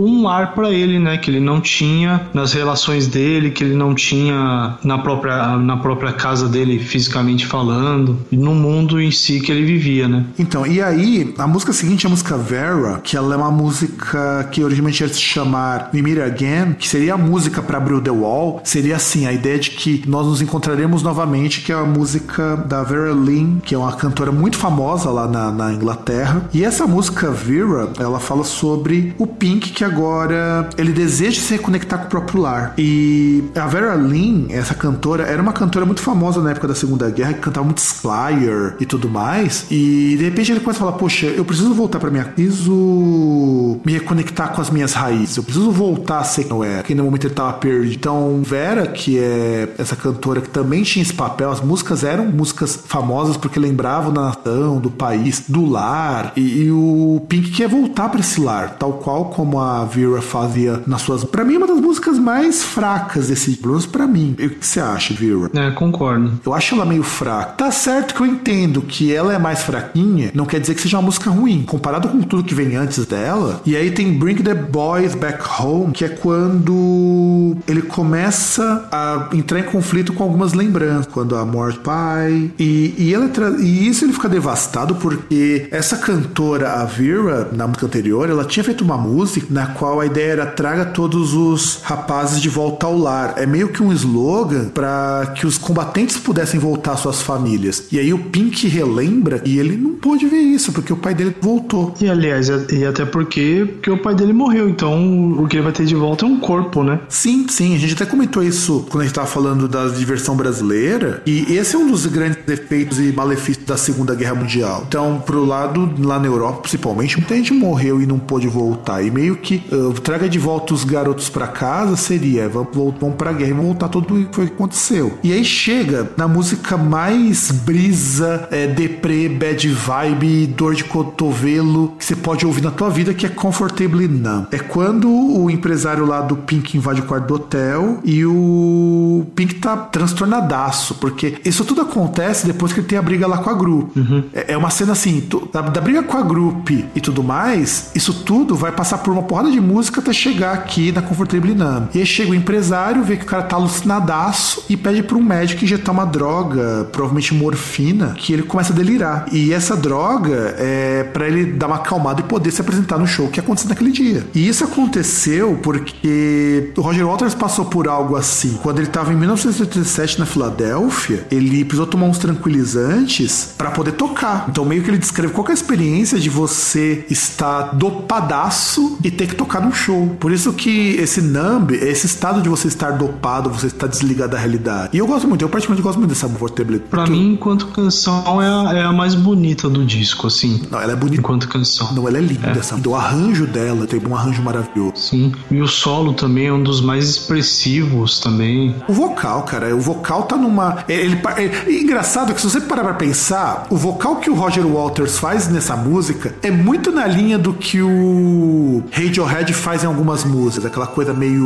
meio desligadona da realidade, meio fora, sabe? Ele te passa no vocal a sensação de que você tá desconectado do. Ah, mas dessa não é o David Gilmour que faz o vocal, não? Não sei, é o Gilmour que canta daí? Acho que é o Gilmour. A voz é muito David Gilmour. É, pode ser, pode ter, pode ser Gilmour. Mas enfim, independente de quem for, faz, dá aquela sensação de que tá dopado, sabe? É muito devagar, é muito moroso. E a ideia de estar dopado, estar nas nuvens, lembra muito, se você pegar, tem uma das coisas que eu mais detesto, inclusive, a Fake Plastic Trees do Radiohead, o vocal é muito parecido nessa situação, sabe? De mostrar esse estado de alienação. Nossa senhora. Sobe, sobe o ódio só de, só de lembrar, cara. Eu acho essa música horrorosa. Embora quando eu paro pra escutar, às vezes, o Black Plastic Street, quando eu escuto uma rádio, ônibus e tudo mais, eu acho o arranjo dessa música muito legal. Talvez se não tivesse o vocal, seria uma música interessante. Talvez se não fosse do Radiohead. Pode ser também. Mas o Radiohead não é uma banda ruim. O Radiohead é um problema que depois virou um hype fudido quando a banda fazia de tudo para não ser hype, sabe? Ah, cara, sei lá, Radiohead tinha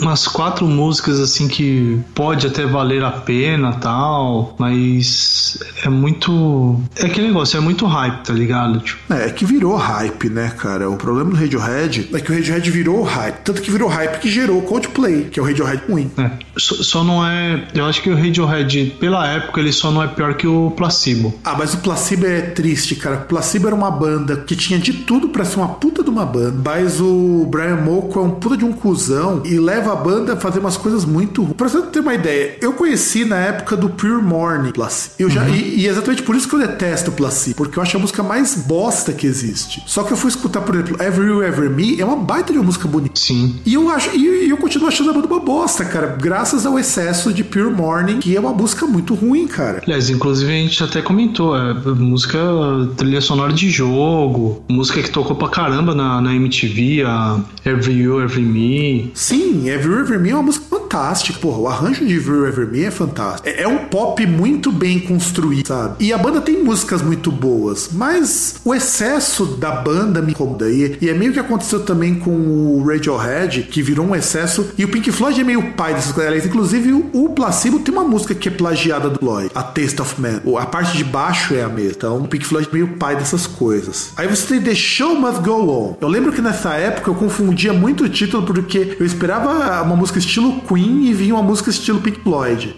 E, e Go On, e embora a ideia seja a mesma, cara, o mais engraçado é que Chamas Go On do Queen, lançado muitos anos depois, e Chamas Go On do Pink Floyd, a ideia é a mesma. O show tem que continuar, não importa como você esteja. E aí acontece o que? O Pink tá com drogadaço, tá com polidrogas, polivícios e tá tendo que tocar e o importante é que o show continue. E é aí que ele tem que superar essa barreira, ele leva essa barreira comigo e tem que interagir com o público, tem que tocar, tem que show. E, e eu gosto muito de Show Must Go On. Inclusive porque tem um jeitão muito de música, sobretudo aquele de rock de arena, sabe? Ela é bem popzinho, inclusive, o refrão dela.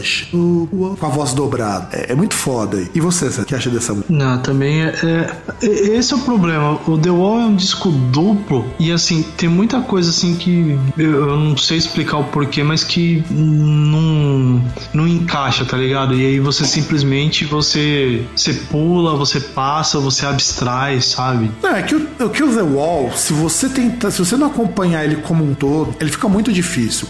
Ainda mais por ser um duplo, é muito difícil não acompanhar a trajetória dele todo. Então, as músicas elas funcionam bem quando a gente entende o conceito. Sozinhas então, elas é, falham um pouco. É, é que, por exemplo, ouvir é um negócio assim que ouvir e tal, e até depois você, ah, tal, essa música você gosta, não, tipo, ah, não.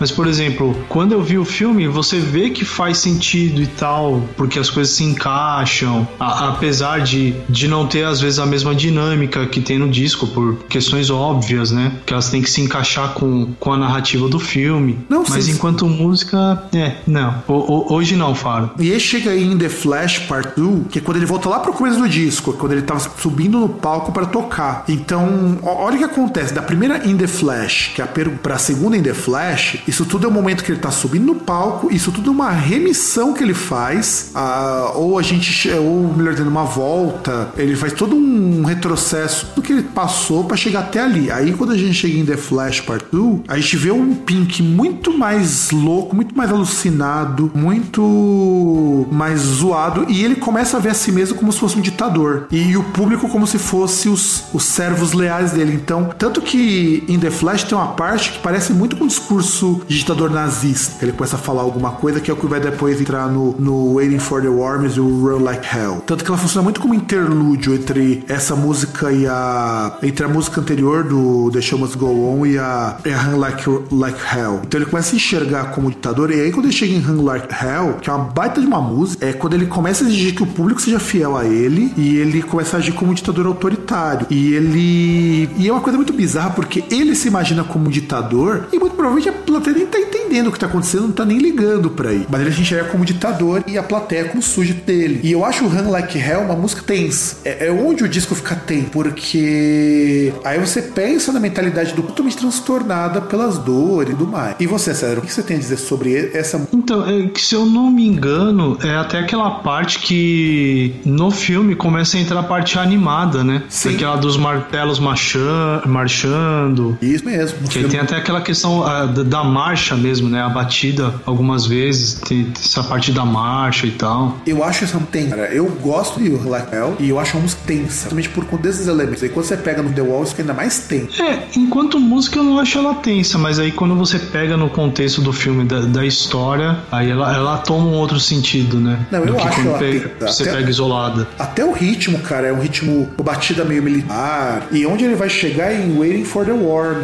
E ele. E, e é aí que acontece uma mudança, eu acho que metaforicamente fica muito legal, que é o Esperando pelos Vermes, quer dizer, Esperando pela Morte, que é quando ele se transforma do dor nazista, do dor fascista, que é a mesma tipo de figura que levou o pai dele à guerra e que acabou com o pai dele. É, é o momento em que ele vê se transformando na pior coisa que ele imaginava se formar. E isso tudo ocasionado por todas as pressões, pela falta de afeto, pela eliminação da individualidade, e- ele chega no final e se transforma no ditador nazista, ou no ditador fascista, se. E que também é uma música muito tensa. Eu gosto muito de. Aliás, a partir daí eu gosto muito desse segundo disco, desde a Run Like Hell em diante. Eu acho isso muito legal, Waiting for the War. E tem algum comentário, César, dessa música? Então, eu só ia falar que aí, assim, que nesse momento ele se torna algo que, tirando a questão do, dos professores, ele se torna basicamente aquilo que causou quase todos os males dele, né? Sim, é, é exato, é bem colocado. No Waiting for the Worms é quando ele se torna parte daquela sociedade, ele incorpora o que tem de pior nela e transformou ele numa pessoa extremamente perturbada. E aí a gente chega em Stop, que é a hora que ele fala: caralho, eu tenho que parar pra pensar. E também Stop é uma música que eu gosto relativamente bem, embora eu goste muito mais de Waiting for the Worms. E ele fala assim: cara, agora eu parar e ver o que tá acontecendo. A coisa não pode ficar assim. E, e isso que ele começa a pensar: será que foi só a sociedade que me causou isso? Será que também não tem minha, minha parte culpa? E é aí que, que Stop chega, que é o momento de autorreflexão. Onde vai, vai culminar no The Trial, que é onde você tem uma, uma abertura feita por orquestra, na qual o próprio Bob Ezrin montou essa parte e ele recebe como um crédito de coautoria aí. É, é aí que o Pink ele vira vários personagens e aí vira na voz do Waters. Então ele funciona assim: é o Pink sendo julgado por outros Pinks por tudo que ele fez. Então, em cada momento da música, o personagem vai ser acusador, vai ser defen- defensor, vai ser o próprio Pink. E ele começa a pensar que, que na verdade, muito do que o Pink coloca foi um exagero da parte dele. Ele podia ter levado a coisa de um outro jeito. Então, naquele ele começa a entrar na conclusão de que não é só o mundo que vai construir tijolo, eles vão construindo por coisas que a gente leva a sério demais, sabe? E tu, César, o que acha dessa música The Try? É, não tem muito o que acrescentar, não, cara. É bem isso mesmo. E aí, o que acontece é que cada vez que ele vai retratando o personagem, é, é para mostrar o seguinte: que o problema não é só com. não é só o mundo que faz o Pink ficar assim. E o que ele tá fazendo também machuca um, também tem uma, um reflexo. E ele precisa repassar, porque aqui vai acontecer o seguinte: o Waters e o Gilmore vão fazer vários personagens, na qual só o Waters canta o refrão. Então, pra mostrar o seguinte: ó, tudo isso aqui que você tá vendo é uma pessoa só. No caso, sou eu, é o Pink. Tanto que o Roger Waters interpreta na maior parte das. Então, quando de repente ele e o Gilmore começam a ter esse protagonismo e o Waters só cantar os cantar mais brões, então é aí que o Pink começa a perceber que ele é uma coisa que constituiu. E aí o disco ele termina com o Outside the Wall, que é quando foi pedido para que esse muro lá na música anterior fosse derrubado, a ideia é derrubar, não pode mais se isolar do. E aí você tem a moral da história. A moral da história, ela vai dizer o seguinte: a gente tem muitas barreiras ao longo do mundo, ao longo da sociedade que vai vão ser concedidas por medo, por opressão, dor, isolamento, e que todo mundo precisa derrubar esses muros. Ele precisa, as pessoas precisam derrubar isso. Quer dizer, esses muros que a gente vai construir em tristeza, de melancolia, de desespero, eles precisam ser derrubados tanto pela gente quanto pelas outras pessoas. A gente não vai fazer isso sozinho, mas a gente também pode fazer alguma coisa. Tanto que ele vai ter, vai chegar no, no- nessa música e usar a, a- o trecho Isn't This Where, que é que é um pouco da parte da abertura do In the Flash lá do começo, que seria In This Where we and me quer dizer, este é o lugar para onde não, nós não deveríamos estar. E aí mostra que é o seguinte: a gente vai erguer parede, vai erguer muros para nos proteger. E a gente vai derrubar esses muros, porque senão a gente não vai conseguir sobreviver. Tem uma vida aí. E aí a gente tem que pensar que. E esse processo ele recomeça. Quer dizer, se derruba essa parede, uma outra vai surgir tristeza, por melancolia, por coisa. Então é isso que essa música ela finalizando o público. Olha, a história do Pinta. E ela não acaba. Ah, até porque a vida dele não acaba aí. Exato, ele não morre. E meio que também é muito do que o Roger Waters tentar dizer pra si, bom, não vou isolar, não vou fazer isso. O que acabou no final das contas depois ele ir embora. É, é, que é mais ou menos aquele negócio, né? Que aí a pessoa até pode se isolar num certo momento, até pra aquela questão de lamber as feridas e tal, mas que depois ela tem que voltar ao processo normal, né? Sim, ela retornar, então não é só isso. Então a que, mensagem. é, que, é mais, que é mais ou menos uma questão, por exemplo, você traçar um paralelo no, no caso quando a pessoa fica em luto, né? Que aí uh, vai lá, ela fica em luto, ela vai, ela se recolhe, tem um momento de reflexão, mas depois ela tem que voltar à rotina normal. Exatamente. E aí, César, pra gente poder então fechar o nosso programa, algumas considerações finais sobre o The Wall. Começa falando das suas, porque eu já falei demais. Cara, eu acho que, em primeiro lugar, a pessoa tem que ver o filme. É, é um negócio assim que, tipo, assim, se você já viu os videoclipes do The Wall, os videoclipes são retirados de são cenas do filme, né? Que aí o, se eu não me engano, acho que tem uns quatro ou cinco videoclipes do, do disco, né? É, Another Brick in the Wall, que aí reúne as três faixas. Mother também tem videoclipe. Uh, acho que Young Lust também tem. Acho que Comfortably Numb. Tem, mas eu acho Enfim, que é só. tem umas cinco faixas, eu não vou lembrar só ao vivo. Acho que é só o vivo. Enfim, mas tá. Tem cinco faixas que tem videoclipes, eu não, não lembro todas. E, e, são cenas tiradas do, do filme. E assim, e aí o filme, eh, você pega melhor essa questão do, do ritmo, porque tem lá a ordem das canções e tal, você vai acompanhando toda a narrativa. E, e tem essa parte aí que mistura, que de repente entra animação, sabe? E, e, é um, e que é justamente aquela parte que ele começa a viajar, que o Pink começa a alucinar. E é um bagulho muito louco, tá ligado? E acho que é uma coisa que vale a pena você assistir. É, é um filme de médio para longo, né? Acho que ele tem umas duas horas pelo menos. Vale a pena. Tem aí nesse disco tem canções assim que são emblemáticas. Another Brick in the Wall, né? Que ganhou a versão definitiva do Falcão, né? Como não lembrar? Sim, que é melhor, melhor. Eu, eu acho inclusive é um cover muito digno. Não, nem deveria chamar de cover, né? É aprimoramento. Sim, sim, sim, com certeza, com certeza. É, na, na, na verdade, Another Brick in the Wall, você pode ver que o Pink Floyd precisou fazer três partes para aquilo que o Falcão aperfeiçoou em uma só. Mas, mas aí falando sério, é, aí você tem outras canções, por exemplo, como você tem Young Lust também, que é uma canção muito interessante. É, Comfortably Numb, cara, que, sabe, sem palavras, é linda essa canção, tá ligado? Inclusive, um amigo meu matou uma garrafa de vodka escutando Comfortably Numb. É, tem gente que mata a garrafa de vodka mais rápido, né? Não, é que, ah, ele, foi, com... que ele foi tentando entrar em sintonia com a música, sabe? E nessa brincadeira ele quase entrou em coma. É quase ah, que ficou então... numb forever. É possível, né, cara? Dependendo da vodka, inclusive. Mas assim, é, é, é um disco que você tem, assim, várias canções emblemáticas do, da banda. Então, é um disco que é obrigatório. É, é, um disco que, por mais que tenha essa história do Pink e tal, você vê que algumas coisas fazem sentido uh, quando a gente olha o mundo de hoje. Por mais que a gente não esteja passando por guerra, uh, você tem vários, uh, por exemplo, principalmente os, dependendo da, da parte da população que você que você se encaixa, você tem muito dessa questão de do medo de sair na rua e tal.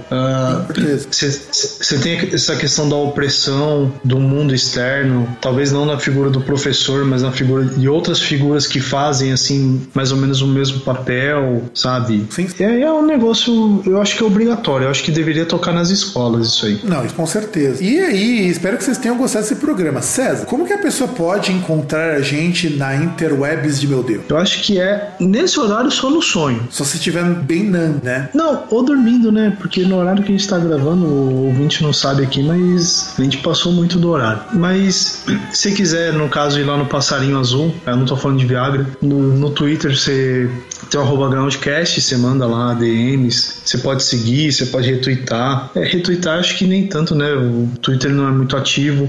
Você tem o grupo, você tem a página lá no Groundcast no Facebook também também, que aí tem as matérias, tem coisas que a gente compartilha lá também, dos episódios e, e tem os memes lá também pra você dar risada. Tem o site também, o groundcast.com.br, que lá você tem, você consegue ouvir os episódios por lá também, você tem o, os textos ali, você pode comentar. E obviamente, se você quiser interagir, né, não só sair desse seu do papel passivo de simplesmente receber e contribuir no caso nessa troca aí de, de informações e experiências, você pode mandar um e-mail para contato@groundcast.com.br, você pode comentar no, no site, você pode mandar lá no, no Twitter também um ADM e sei lá, você não vai implantar o grinder do, do Groundcast, Instagram. Por enquanto não, mas nós temos uma novidade aqui, o Ciar nessa.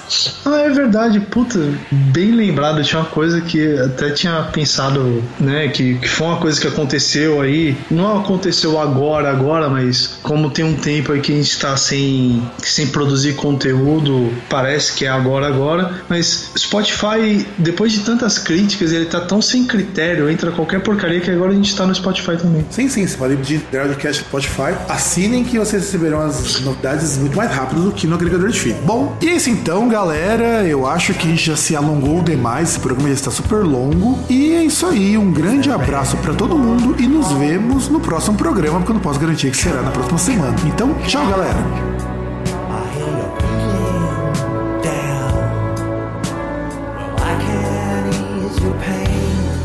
you